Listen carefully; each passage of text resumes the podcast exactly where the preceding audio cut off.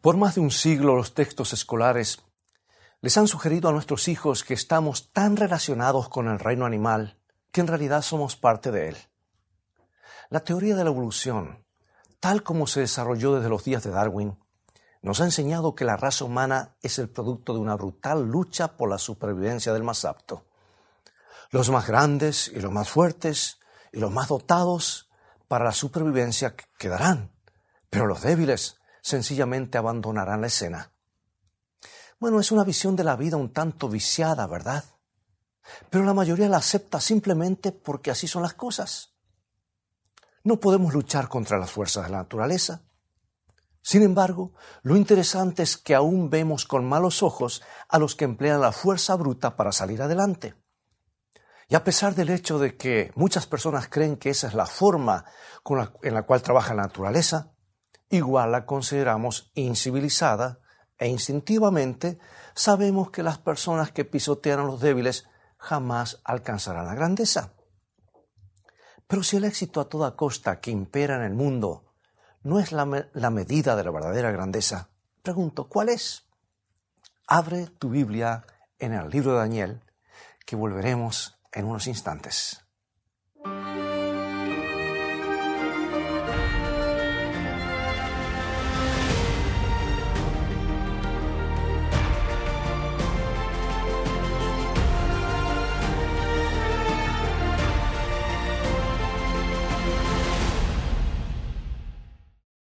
Has preguntado alguna vez qué es exactamente lo que nos separa de los animales?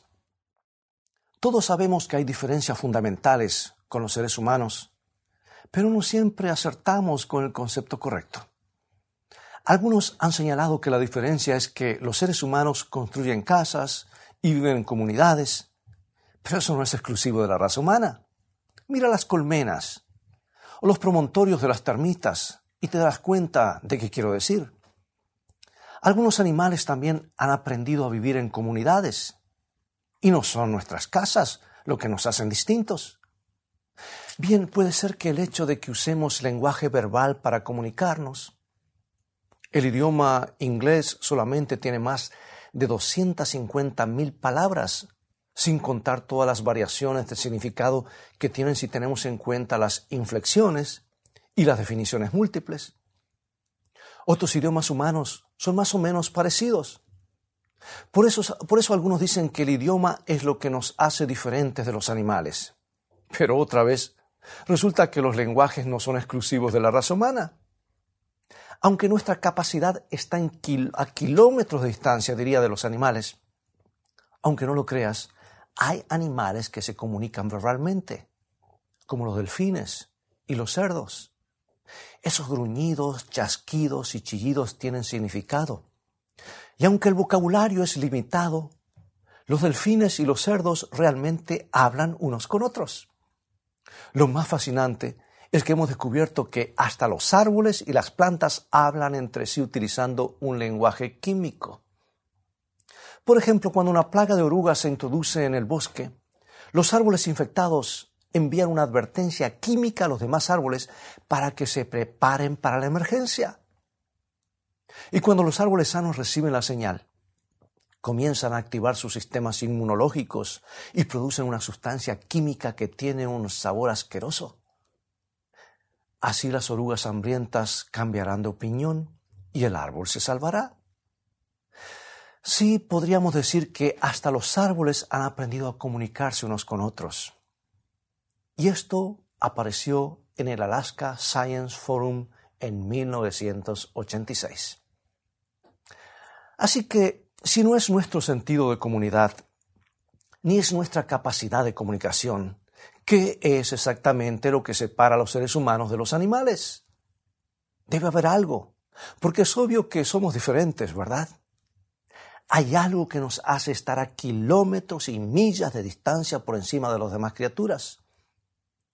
Debo admitir que hay algunos animales muy sorprendentes que pueden aprender a traernos las pantuflas, jalar o tirar de un arado, o saltar entre aros.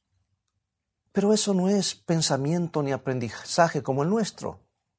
Un perro muy despierto puede encontrar el camino de regreso a casa, pero no puede planificar su jubilación o pensar en qué va a ser el próximo invierno, porque no tiene esa capacidad. Un mapache, por ejemplo, se las puede ingeniar para abrir el tacho de basura, pero nunca celebrará un aniversario de bodas, ni le comprará un regalo a su esposa, porque no tiene la capacidad de pensar en ocasiones especiales, ni, ni tampoco las íntimas relaciones que representan. Los animales no pueden notar la diferencia entre las pinturas de los niños de un jardín de infantes y las de Vincent Van Gogh. No piensan en términos abstractos y no tienen la capacidad de meditar o de contemplar o de orar después de leer un pasaje de las Escrituras. Todos son rasgos humanos, todos esos, rasgos instintivos, cosas que nos colocan a millones de kilómetros de distancia del reino animal. Pero hay algo que claramente coloca a la raza humana a gran distancia de todo lo demás. La pregunta es, ¿de qué se trata? Yo creo que tenemos una pista, está en el libro de los comienzos, Génesis capítulo 1, versículos 24 y 25. Luego dijo Dios, produzca la tierra seres vivientes según su género, bestias y serpientes y animales de la tierra según su especie. Y fue así. E hizo Dios animales de la tierra según su género, y ganado según su género, y todo animal que se arrastra sobre la tierra según su especie.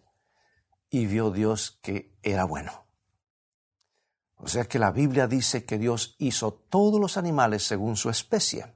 En otras palabras, los perros siempre serán perros, las vacas siempre serán vacas, excepto en los casos donde los seres humanos juegan con la genética en forma deliberada. Las vacas no pueden parir perros y las perras no pueden parir vacas. Y cuando tu gato da luz gatitos, esos gatitos son hechos a imagen de su padre o madre según su especie. Pero cuando llegamos a la raza humana, nos encontramos con una, una sutil diferencia, una gran diferencia. Génesis 1, 26 y 27. Entonces dijo Dios, hagamos al hombre a nuestra imagen conforme a nuestra semejanza, y señoré en los peces del mar, en las aves de los cielos, en las bestias, en toda la tierra, y en todo animal que se arrastra sobre la tierra. Y creó Dios al hombre a su imagen. A imagen de Dios lo creó, varón y hembra los creó. Somos diferentes, amigos, porque Dios nos hizo diferentes. Fuimos creados a imagen de Dios y por esa razón no somos animales. Si encontramos algunas semejanzas a nuestro funcionamiento, se debe a que tuvimos el mismo diseñador que los animales. Y las semejanzas son sus rasgos particulares, esparcidos a lo largo de la creación, como los trazos del pincel de un artista maestro. Pero el hecho de que algunos animales tengan dos ojos como nosotros, no nos equipara con ellos significa que la visión estereoscópica es un buen diseño y Dios lo utilizó más de una vez. Las similitudes son mera evidencia de que hay un diseñador en acción. Pero a pesar de todas las similitudes, como las piernas, los brazos y los ojos, hay algo que nos separa del resto de la creación. Hasta el evolucionista más abyecto, cuando dibuja sus diagramas y hace su árbol genealógico, se refiere al resto de la creación como a los animales inferiores. ¿Y por qué los clasifica de esta manera? ¿Por qué se refiere a los otros animales como inferiores a los seres humanos? ¿Será porque le resulta obvio que él no es como los animales, aunque crea que es uno de ellos? Bueno, en el Salmo 8, David se maravilla por el estatus especial que Dios le ha dado a la raza humana. Mira Salmo 8, 4 al 8. Digo, ¿qué es el hombre para que tengas de él memoria y el Hijo del hombre para que lo visites? Le has hecho poco menor que los ángeles y lo coronaste de gloria y de honra. Le hiciste señorear sobre las obras de tus manos, todo lo pusiste debajo de sus pies, ovejas y bueyes, todo ello, y asimismo las bestias del campo, las aves de los cielos y los peces del mar, todo cuanto pasa por los senderos del mar. O sea que la raza humana tiene algo diferente, algo que la distingue. Dios hubiera podido hacer que nos balanceáramos de un árbol, de árbol en árbol, como los monos o los changos, como dicen, o que viviéramos en un hueco como las marmotas, pero no lo hizo. Hubiera podido diseñarnos para que anduviéramos osando en el suelo del bosque, gruñendo, arañando y buscando insectos para comer, pero no lo hizo. De acuerdo con la Biblia, fuimos diseñados con una corona de gloria y honor. Fuimos creados a la imagen de Dios y colocados en el pináculo de la creación como la obra maestra del trabajo divino, como compañía de Dios mismo. Se nos dieron mentes para pensar y corazones para amar igual que Él. Fuimos hechos con la capacidad de tener intimidad y contemplación igual que Él y nos dio un íntimo, ardoroso deseo de ser creativos y productivos igual que Él. Y al menos en parte, ese es el motivo por el que la Biblia dice que fuimos hechos a su imagen. Eso es lo que nos hace diferentes de los animales. Pero pregunto, ¿qué sucedería si Dios decidiera de pronto quitarnos todos esos atributos por un día o quizás por algunos años? La Biblia dice en Colosenses capítulo 1, versículo 17 lo siguiente. Dice que Jesucristo no solo hizo este mundo, sino que también lo sustenta. Quiere decir que si nos quitara su presencia y se fuera, todas las cosas se desintegrarían. Y si Dios quitara de pronto su imagen divina de la raza humana, nos convertiríamos en meros animales habiendo perdido lo que nos hace superiores ¿Sabes que en las páginas de la Biblia hay un ejemplo brillante de lo que sucedería? Vamos al libro de Daniel. Porque en Daniel capítulo 4 encontramos la historia de un antiguo rey al que se le subieron tanto los humos que Dios creyó necesario ajustarle un poco el cinturón. Se llamaba obviamente Nabucodonosor. Y después de construir su imperio durante años en los campos de batallas del Medio Oriente, el capítulo 4 de Daniel lo encuentra descansando en el palacio, deleitándose con sus logros. Sabe que ha construido el imperio más grande de la historia del mundo y sabe que su cuenta bancaria es mayor que la de ningún otro. Y en esta etapa de la vida, en la que puede tener todo lo que se le antoje, algo le viene a la mente al rey. Todo parece que le iba viento en popa. Tiene dinero, poder, esplendor, tiene sirvientes, pero hay una cosa, una cosa que no tiene, una relación significativa con Dios. Y en el largo plazo es lo único que nos hace verdaderamente grandes. Sin tu destino divino, no eres más que un animal. Sin la imagen de Dios escrita en tu mente y en tu corazón, y sin esas habilidades y talentos especiales que Él te otorga, no eres más espectacular que la babosa que dejó una estela en mi vereda esta mañana. ¿Sabes? Alguien dijo que de todas las cosas maravillosas, quizá, no hay nada que los ángeles contemplen con mayor asombro que un hombre orgulloso. Es que el orgullo es la cima de la ignorancia, porque ignora el hecho de que Dios te ha hecho lo que eres e ignora el hecho de que sin Él ni siquiera existirías. La Biblia dice que los ángeles ocultan sus rostros ante la presencia de Dios. Nunca cantan acerca de su gloria, de su eh, grandeza, aunque tendrían mucho que cantar, a pesar de su increíble belleza, a pesar de su inteligencia magnífica, a pesar de la elevada posición que se les ha conferido en las cortes celestiales, solo cantan una cosa, está registrado en la Biblia. Santo, santo, santo es el Señor de los ejércitos. Toda la tierra está llena de su gloria. Así que imagínate el asombro de los ángeles cuando miraron a aquel hombre a quien Dios le había dado todas las cosas y lo escucharon decir que todo eso le pertenecía por derecho propio. Y aunque Nabucodonosor había estado en contacto con la fe Daniel. Y aunque Dios le había indicado claramente que no sería nadie si Dios no lo hubiera permitido, Nabucodonosor dejó que su cabeza se extraviara. Y ahora mirando hacia su reino, pensó que no tenía que agradecerle a nadie más que a sí mismo. Y su corazón se llenó de orgullo. Y una de las razones por las que se ha incluido este relato en la Biblia es porque el problema del orgullo, amigos, es tan generalizado que sirve como advertencia para toda la raza humana. En unos pocos brillantes versículos de la Escritura, Dios pinta la imagen de lo que seríamos sin Él. Tomemos la historia desde Daniel 4, versículo 5, donde está hablando de Nabucodonosor.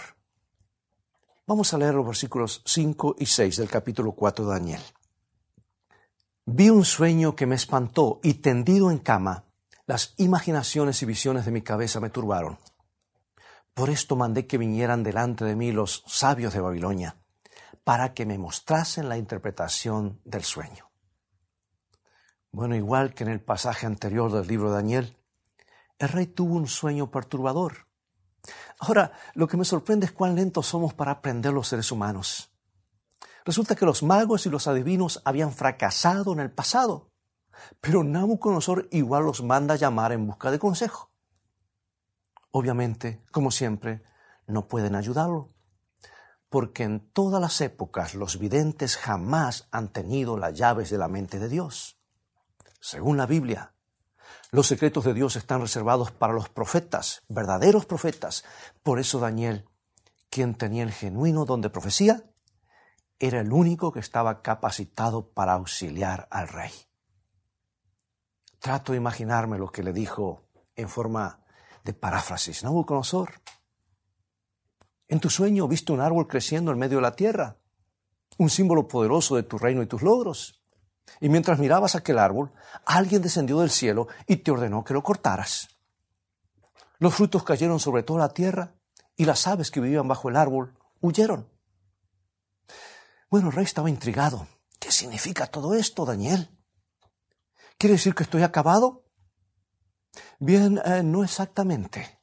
Vamos al texto bíblico, Daniel 4, 15 y 16. Mas la cepa de sus raíces dejaréis en la tierra, con atadura de hierro y de bronce entre las siervas del campo.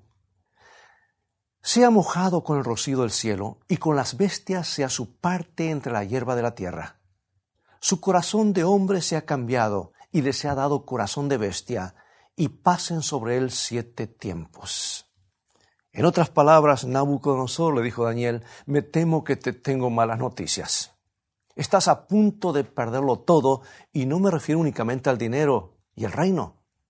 Quiero decir que vas a perderlo todo, eso incluye tu personalidad y tu mente. Por siete años, eso es lo que refiere a la palabra tiempos en la Biblia, por siete años vas a vivir como un animal. ¿Estás seguro, Daniel? Absolutamente. Pero escúchame, Escúchame, Nabucodonosor, por favor. Todavía no es demasiado tarde. Dios te envía esta advertencia porque te ama y no quiere que esto suceda. Todo lo que te pide es que recuperes tus sentidos y reconozcas de dónde proviene tu grandeza. Te pide que abandones tu orgullo. Pero lamentablemente, al igual que muchas personas hoy, eso era algo que el rey no podía hacer. Por eso de todos los pecados que consumen al hombre, el orgullo es el peor. ¿Sabes por qué? Porque nos enseguece, nos hace pensar que nosotros mismos, de nosotros más de lo que deberíamos. ¿Y cómo colocamos mentalmente al yo en el pedestal por encima de todas las cosas? Dios incluido. Nos lleva a cometer todos los demás pecados que están en, el libro. Y un año más tarde, aunque no lo creas, Nabucodonosor seguía siendo un hombre vanidoso. Se encontraba, encontraba, contemplando el imperio y su corazón se inflamó hasta proporciones desmesuradas. Escucha lo que sucedió tal como lo, lo narra la escritura, la palabra de Dios. Daniel 4, 30 al 32.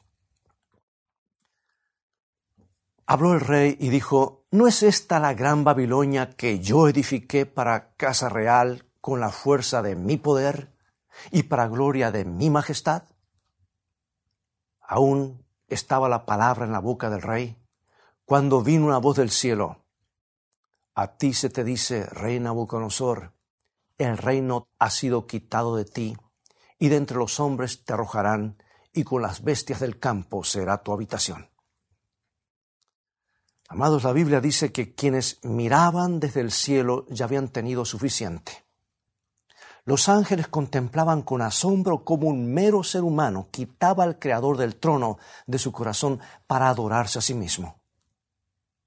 Y cómo un Dios amante no entra por la fuerza donde no es bienvenido, y cómo Dios no puede condonar el orgullo, quitó la mano que bendecía a Nabucodonosor, y en ese mismo momento se convirtió en un animal. La historia continúa, Daniel 4:33. En la misma hora se cumplió la palabra sobre Nabucodonosor, y fue echado de entre los hombres y comía hierbas como los bueyes, y su cuerpo se mojaba con el rocío del cielo, hasta que su pelo creció como plumas de águilas, y sus uñas como las de las aves el hombre, a quien todo el mundo temía y respetaba, se transformó en el salvaje de Babilonia. En un abrir de ojos, todo aquello por lo que se vanagloriaba desapareció. Descubrió de la manera más dura que sin la imagen de Dios en nuestros corazones no tenemos nada de que enorgullecernos. La única gloria que tenemos es la gloria que nos ha dado nuestro Creador. La única cosa que nos separa del reino animal, amigos, es el hecho de que fuimos creados a imagen de Dios. Pero si insistimos en transitar nuestro propio camino y descansar en nuestras propias habilidades, Dios nos dejará librados a nuestra propia suerte, porque de todos modos nunca podríamos ser felices en el reino de los cielos.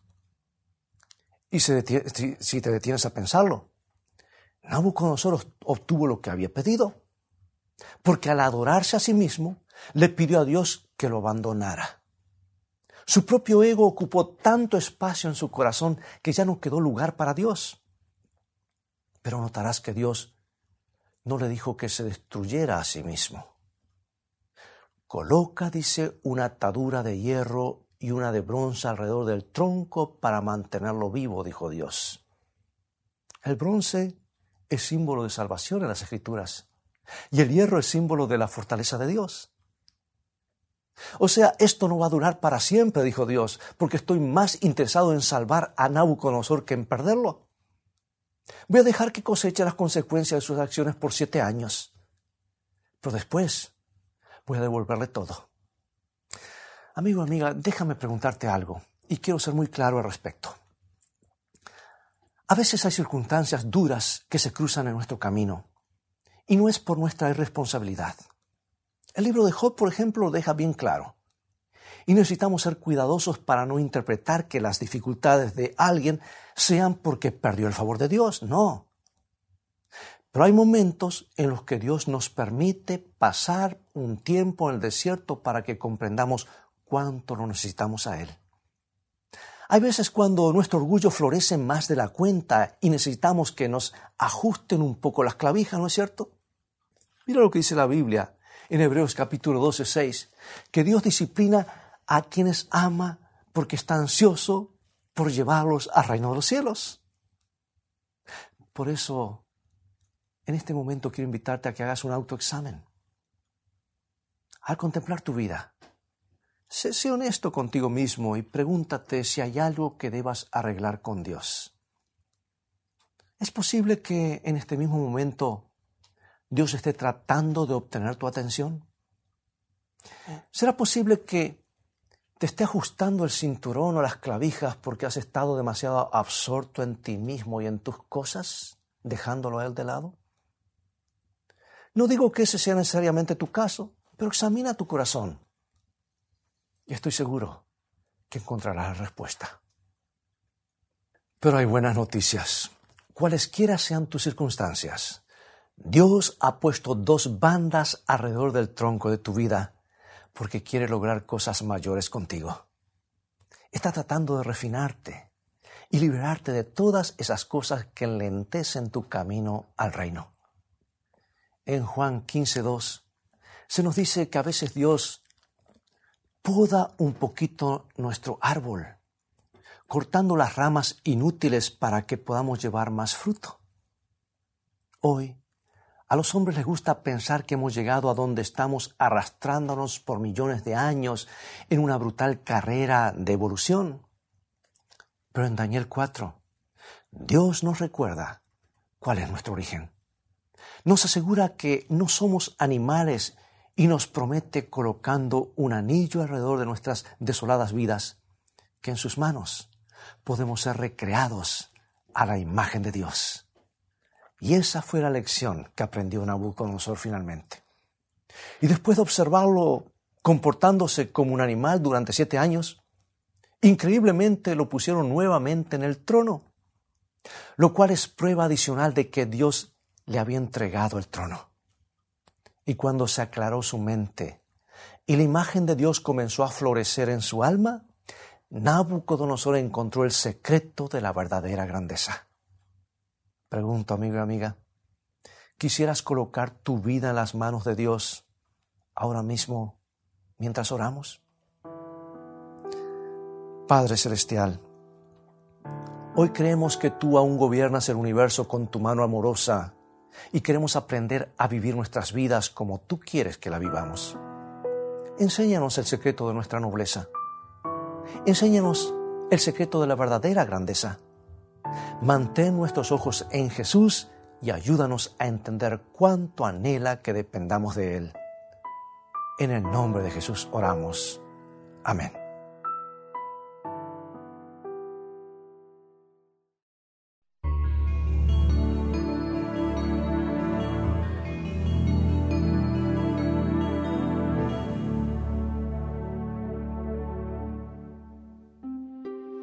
Cristiano tiene la oportunidad no solo de esperar, sino de apresurar la venida de nuestro Señor Jesucristo. Si todos los que profesan el nombre de Cristo llevaran fruto para su gloria, cuán prontamente se sembraría en todo el mundo la semilla del Evangelio. Rápidamente maduraría la gran cosecha final y Cristo vendría para recoger el precioso grano. Cristo espera con un deseo anhelante la manifestación de sí mismo en su iglesia. Cuando el carácter de Cristo sea perfectamente reproducido en su pueblo, entonces vendrá Él para reclamarlos como suyos.